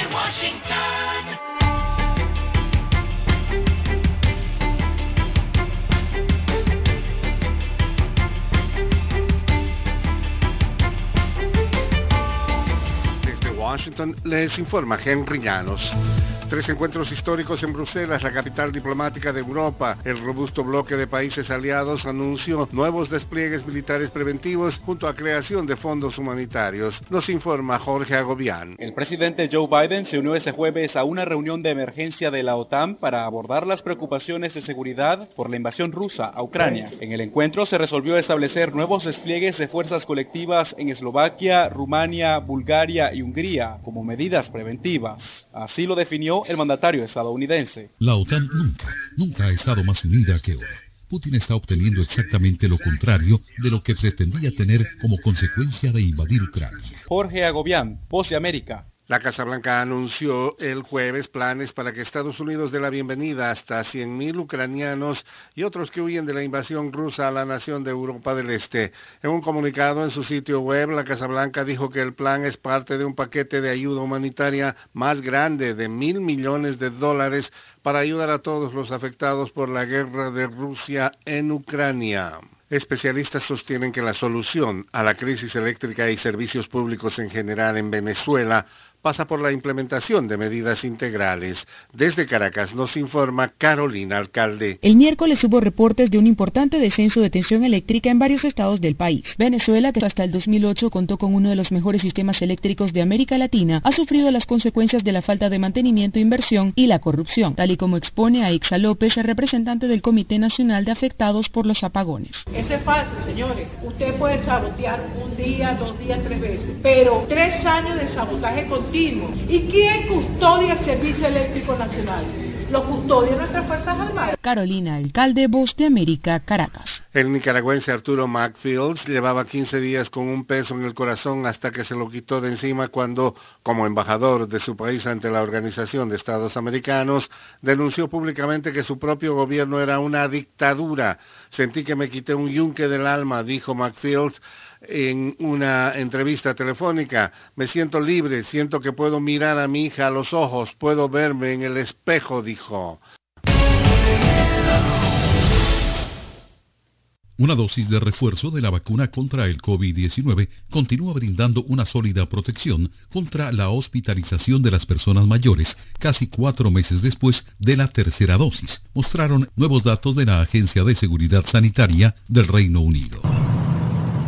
La efectividad de la vacuna contra la hospitalización para personas mayores de 65 años 15 semanas después del refuerzo fue del 85% frente al 91 dos semanas después de recibir la tercera dosis, estimó el último informe de vigilancia de vacunas de la agencia. Los datos son los primeros publicados por el Reino Unido sobre la durabilidad a largo plazo de los refuerzos. El Reino Unido está administrando cuartas dosis a grupos de edad vulnerable, uniéndose a otros países, incluido Israel, mientras el mundo lucha contra la variante Omicron del coronavirus, destaca Reuters. La cuarta dosis se administrará seis meses después de la tercera y se está considerando una campaña más amplia para el otoño. El informe intenta distinguir entre las personas que fueron hospitalizadas a causa del COVID-19 y las que estuvieron en el hospital con una enfermedad y dieron positivo como parte de los controles de rutina. Las cifras provienen de cálculos respecto a las personas que están en el hospital, principalmente debido a problemas respiratorios, lo que sugiere que su ingreso esté relacionado con el COVID-19. Sin embargo, el informe reiteró que la protección contra la enfermedad sintomática cae mucho más dramáticamente para los grupos de alrededor del 60 al 75% de efectividad de dos a cuatro semanas después de un refuerzo, a entre 25 y 40% después de 15 semanas. Tony Cano, Voz de América, Washington. Desde Washington vía satélite y para Omega Estéreo Panamá hemos presentado Buenos Días América. Buenos Días América vía satélite desde Washington.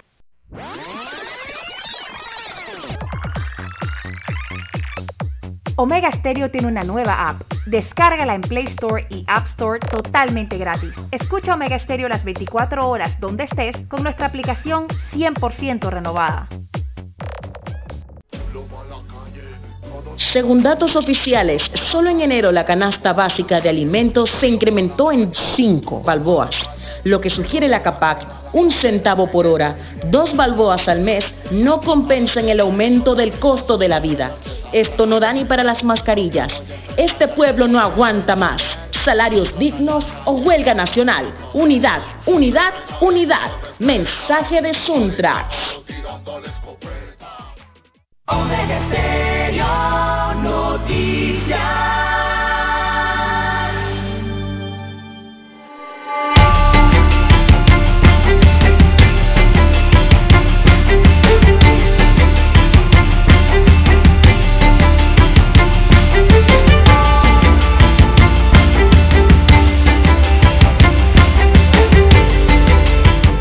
El presidente de Panamá, Laurentino Cortizo, hará una visita a Colombia el próximo 22 de abril para tratar con su homólogo Iván Duque distintos asuntos de interés bilateral y regional, informó ayer la Cancillería.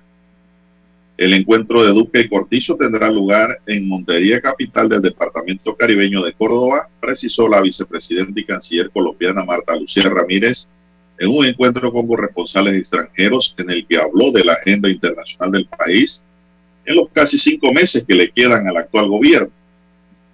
Según Ramírez, Montería fue escogida como sede del encuentro para descentralizar la agenda internacional del gobierno y porque Córdoba es un departamento cercano a Panamá con un desarrollo agrícola, ganadero y turístico que interesa al país vecino. Los dos países comparten una frontera de 266 kilómetros selváticos en su totalidad por donde transitan a diario cientos de migrantes de distintos lugares del mundo que buscan llegar a Norteamérica, lo que ha causado una crisis migratoria que desborda las capacidades de los dos gobiernos. Cortizo, que asumió en 2019 el primero de julio el poder, hizo una primera visita a Colombia el 13 de noviembre de ese mismo año y a pesar de la pandemia, los dos gobiernos han mantenido reuniones para tratar el tema migratorio. Son las 7, 8 minutos en su noticiero Megesterio, el primero con las últimas. Sí, en Córdoba, que está un poquito más arriba allí de Chocó.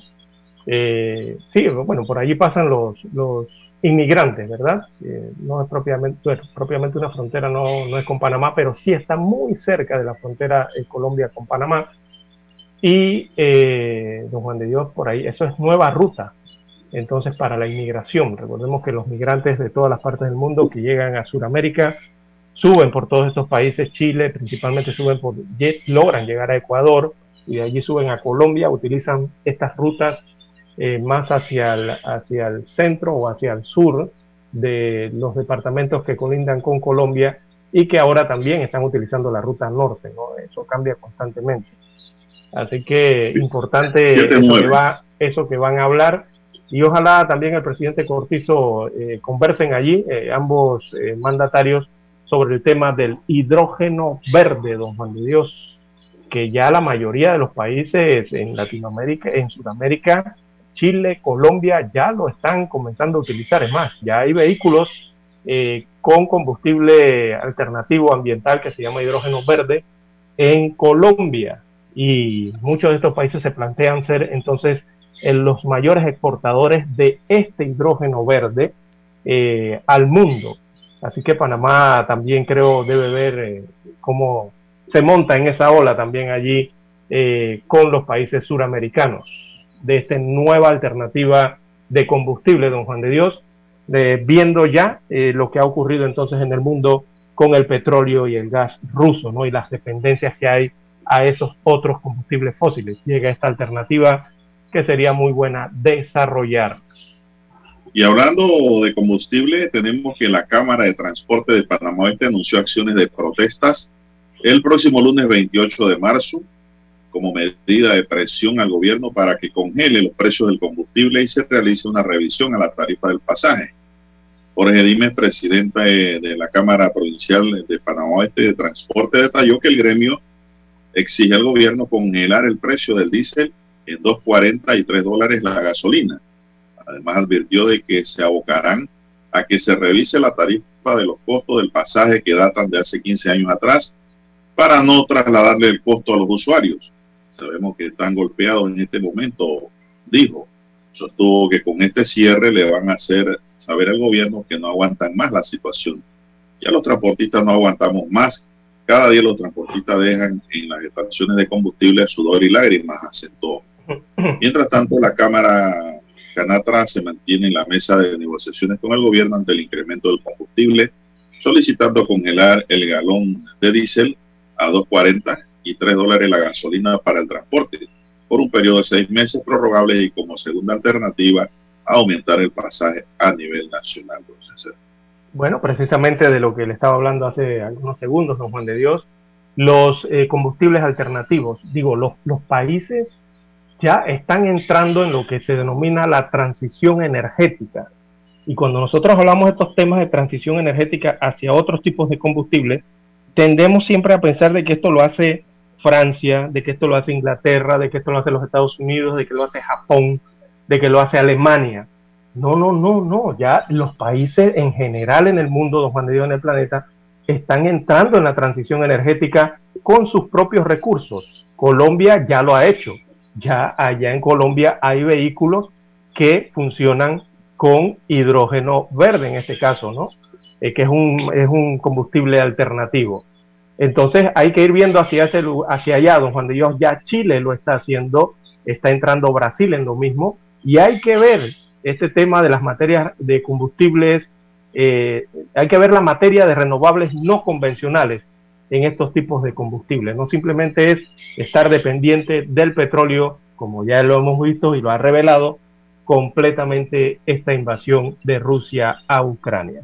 Tenemos que hacer la pausa, don Juan de Dios, y retornamos.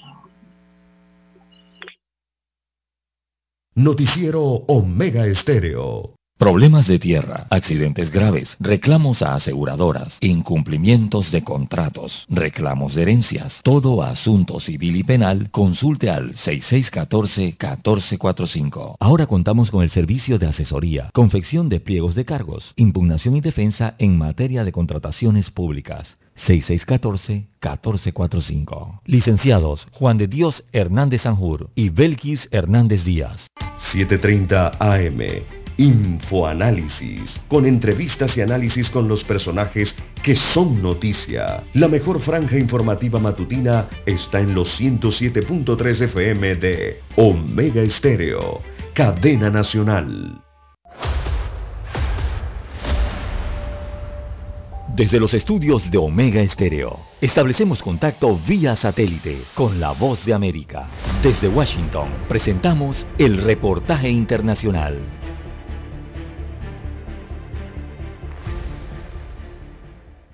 Luego de la fuga de la cárcel La Picota de Bogotá de Juan Larrison Castro Estupiñán, alias Matamba, segundo al mando de la organización narcotraficante Clan del Golfo y hombre de confianza de Dairo Antonio Úsuga, conocido como Otoniel, motivó la reacción del gobierno de Estados Unidos, que a través del Departamento de Justicia solicitó la extradición a ese país de los guardias supuestamente implicados en la fuga. Aunque se presume que son varios los guardias de la cárcel implicados, hasta el momento solo ha sido capturado Milton Libardo Jiménez, inspector de la cárcel La Picota, quien según Alberto Acevedo Quintero, director del Cuerpo Técnico de Investigación de la Fiscalía, habría facilitado la fuga de Matamba. La investigación da cuenta de que el dragoniante inspector de turno habilitó por lo menos dos puertas del establecimiento carcelario y realizó otras maniobras para permitir la salida de alias Matamba. Mientras continúan los trámites para la posible posible extradición del guardia Jiménez, el supuesto implicado permanece en prisión sin beneficios luego de que un juez de la República así lo determinase. Acceder a imponer medida de aseguramiento privativa de la libertad en centro de reclusión en contra del ciudadano Milton Libardo Jiménez Arboleda al haberlo encontrado en calidad de presunto coautor del delito de favorecimiento de fuga. Matamba se encontraba detenido desde mayo de 2021 con fines de extradición hacia los Estados Unidos por los delitos de desaparición forzada, homicidio,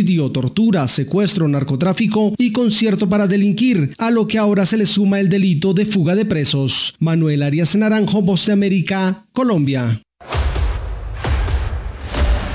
Escucharon vía satélite desde Washington el reportaje internacional. Para anunciarse en Omega Estéreo, marque el 269-2237.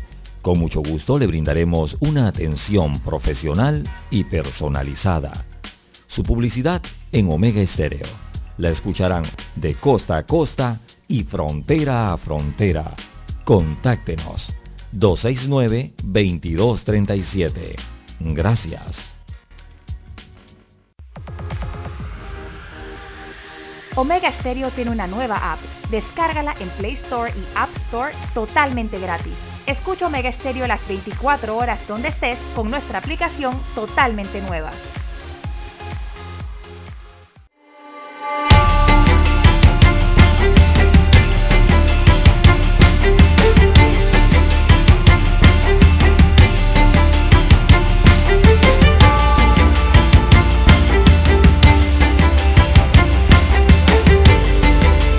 Avanzamos y entramos en la recta final de su noticiero, el primero con las últimas.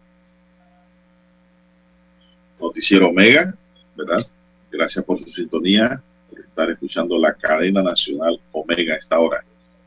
Bien, Marcela Galindo resultó electa como nueva presidenta de la Junta Directiva de la Cámara de Comercio, Industrias y Agricultura de Panamá para el periodo 2022-2023 Además del presidente del gremio, también se eligió a los directores de los 15 grupos que reúnen a las empresas miembros por su actividad económica para formar parte de la nueva junta directiva del grupo empresarial. Las elecciones de la junta directiva de la Cámara se realizaron este jueves en formato híbrido con voto en línea y de manera presencial en el Panamá Convention Center de Amador. Galindo es una reconocida empresaria y arquitecta que cuenta con más de 20 años de experiencia profesional en la dirección y coordinación de empresas para asegurar el cumplimiento de los objetivos de la organización. Bien, son las 7.18, César. Sí, eh, bien, bien por la Expocomer, don Juan de Dios, y las ferias que también hay, porque son tres ferias en una. La Expocomer es la mayor, pero dentro de ese centro de convenciones, que por cierto es el centro de convenciones de Amador, el que está ubicado ahí en la calzada de Amador, o en el inicio de la calzada de Amador, eh, e, e, esas ferias comerciales y esas ferias de promociones de negocios, eh, don Juan de Dios, eh, vienen a brindar un respiro, ¿no? Un respiro en medio de, ese panorama que ha dejado la pandemia de la COVID-19 a lo largo de estos dos años, y sobre todo por el tema de los altos niveles de desempleo y, ese, y esa sensación de incertidumbre, ¿no? En algunas actividades económicas. Eh, por lo menos ese Cocomer eh, eh, viene a traer un nuevo viento, hay una nueva brisa, ¿no? Un nuevo respiro. y, confirma entonces la capacidad de que Panamá lo puede hacer, ¿verdad? De esa capacidad de ser resiliente en, en, la economía panameña y que se pueden afrontar los retos para retomar entonces esos niveles que habían antes de la pandemia, eh, aunque tampoco eran los mejores, pero se pueden, se, pueden recobrar. Así que importante esa actividad, que puede ser bujía también, don Juan de Dios, y que hace que poco a poco se mueva la economía del país. Pero el problema con esto, don Juan de Dios, es que en medio de estas importantes actividades que estamos viendo, eh, está gravitando la otra situación, ¿no? De que usted acaba de tocar eh, eh, anteriormente y está gravitando el tema que preocupa y que podría agudizar la situación que se enfrenta en el país, me refiero en materia económica, que no es otro que el tema de la inminente huelga en el sector de la construcción. Eh, ese preocupa realmente eh, porque los días pasan, don Juan de Dios, la medida de presión está prevista para el 4 de abril. Eh, de aquí del 25 al 4 serían unos 10 días aproximadamente, o un poco más. Lo que más inquieta entonces eh, es el nivel ese de, de, de, y jala que hay eh, para la disposición del diálogo entre las partes, con ese otro sector importante también que es la CAPAC y los trabajadores agremiados en el Suntrack. Eh, bueno, eh, esperemos eh, cómo resulta entonces esas negociaciones, esperemos que sean positivas, porque si esa huelga se llega a concretar, don Juan de Dios, esto realmente sería calamitoso para ese sector y para la economía del país. Bien, continuamos el próximo domingo 27 de marzo en el marco del Día Mundial del Teatro. El Ministerio de Cultura ofrecerá una actividad de entrada libre para disfrutar en familia. A las 2 de la tarde arrancará el evento en el Teatro Anita Villalaz. En este hogar de artes escénicas habrá una exposición de carteles de puestas en escena de obras de distintas salas del país y que se llevaron a cabo en distintas épocas de las últimas décadas. Habrá intervenciones de figuras de las tablas de América Latina, quienes vía electrónica compartirán con los asistentes. Además, la entidad va a entregar en esta actividad un reconocimiento a tres maestros del teatro panameño. Son ellos eh, Dani Calden, Eliana Solís y Edgar Soberón, quienes compartirán con el público su vinculación y experiencias con las tablas nacionales e internacionales. Entonces, en el mundo del teatro, César, ¿qué le parece? ¿De que le gustan estas actividades? Son las 7.21, avanza la mañana. Avanza la mañana. Sí, esas son las actividades y los valores que hay que desarrollar en el país, don Juan Dios, el arte, la cultura. y, reforzar los valores. Allí con eso se logra, eso es parte de un conjunto, ¿no? Porque eh, cuando no hay valores ocurren estas situaciones como las que les voy a contar, don Juan de Dios. Eh, en Chiriquí ocurrió esta situación hieren a un estudiante de tan solo siete años de edad dentro de un baño en una escuela en la provincia de Chiriquí.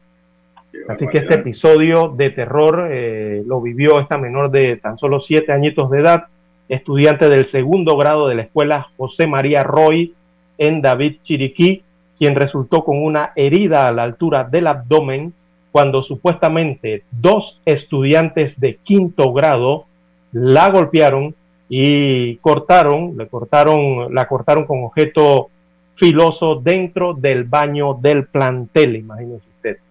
Así que la madre del niño, en este caso, eh, se enteró a través de un grupo de WhatsApp e inmediatamente se trasladó al centro educativo para llevar a su hijo a recibir atención médica. Pero al utilizar el seguro escolar y recurrir a un hospital privado, le indicaron que no era posible atenderle por lesiones, por las lesiones personales, por lo cual entonces la preocupada mujer lo llevó al Hospital Materno Infantil José Domingo de Ovaldía, donde fue entonces saturada allí la herida. Así que los familiares de este menor solicitaron una investigación sobre el incidente, incluso anunciaron posibles acciones, pues solo observaron que las unidades policiales llegaron al lugar, pero no entraron al plantel ni ejecutaron ninguna acción. Así que esta situación se verificó en David, allá en Chiriquí, donde un niño fue golpeado y cortado con un objeto filoso por dos estudiantes del quinto grado de, este, de esta escuela en David, y todo ocurrió dentro de un baño, don Juan de Dios, de la escuela. Eso es increíble, don César, ¿eh? que está ocurriendo en estos momentos, ¿no? En estos tiempos. Así es, hay que conversar con los muchachos. Hay que conversar, hay que darles una limpia. No, y hablar con los, eh, hablar con los hijos, don Juan de Dios. Eso de, no, no, no, no, la parte, la parte represiva, cuando el muchacho es demasiado rebelde, es como el Estado, Lara. El Estado aconseja, da y dice y dice, pero al rebelde lo agarran y le dan su zumba. ¿Cómo, ¿Cómo esos muchachos van a hacer eso? Eso no puede ser. Siete años viene siendo un estudiante. Padre de estos niños pidieron al otro tiene que tomar medidas. Así es. Ante esta situación ¿Por qué? Porque ahora están complicados ante una posible demanda. Claro, y van a pagar los padres. ¿eh? Los niños pagarán ante la justicia de menores, pero los padres civilmente son responsables de lo que haya o se haya gastado este niño y los daños morales que haya causado a la víctima. Así que si los padres de estos niños no toman las medidas necesarias y no los corrigen, créame que esos dos niños que hirieron al otro son futuros maleantes. Y eso no puede ser. Estos errores hay que curarlos de una vez. Hay que sanar eso. Así es. Hay que dar más valores, más valores en la casa, hablarle a los chicos, por eso hablaba de conversar con ellos y eh, inculcarles valores desde casa y también en la escuela reforzarlos, don Juan de Dios, para tener una sociedad más pacífica eh, y, un, y, una, eh, un ambiente pacífico que lleve a cierto grado de felicidad a la gente, don Juan de Dios. Bien, son las 7.26 minutos y un millonario cargamento de cigarrillos de contrabando decomisados a bordo de un camión en el área de Divisa en el 2020 fueron destruidos por parte de las autoridades desde tempranas horas de ayer. Funcionarios de salud, aduana, Ministerio Público y la Policía Nacional abrieron el camión para descargar más de 1.600 cajas de cigarrillos, don César, y de contrabando. Los dos son malos. El cigarrillo que no es de contrabando y el de contrabando peor. Todos producen cáncer. Eh, se trató, según se informó, de una diligencia de inspección y destrucción de cigarrillos que forman parte de un proceso legal por contrabando y defraudación aduanera. Eso ocurrió ayer. Luis Pérez, director eh, de salud regional, indicó que tras una resolución emitida por parte de la Dirección General de Salud Pública se autorizó a la Dirección Regional para la destrucción de estos artículos por tratarse de un tema que afecta a la salud de la población. Pérez señaló que se trata de un total de 1.642 bultos más 47 cartones y 12 cajetillas sueltas de cigarrillo de varias marcas, valorada en 1.8 millones de dólares aproximadamente. Los cigarrillos fueron decomisados en un proceso que se inició en el 2020, Bueno, se nos acabó el tiempo, dice Daniel. Daniel Arauz nos acompañó en el tablero de controles. En la mesa informativa les acompañamos. César Lara. Y Juan de Dios Hernández Sandur. Gracias, señoras y señores, por su atención. Sigan escuchando Mega Estéreo porque ya está aquí el equipo de Infoanálisis.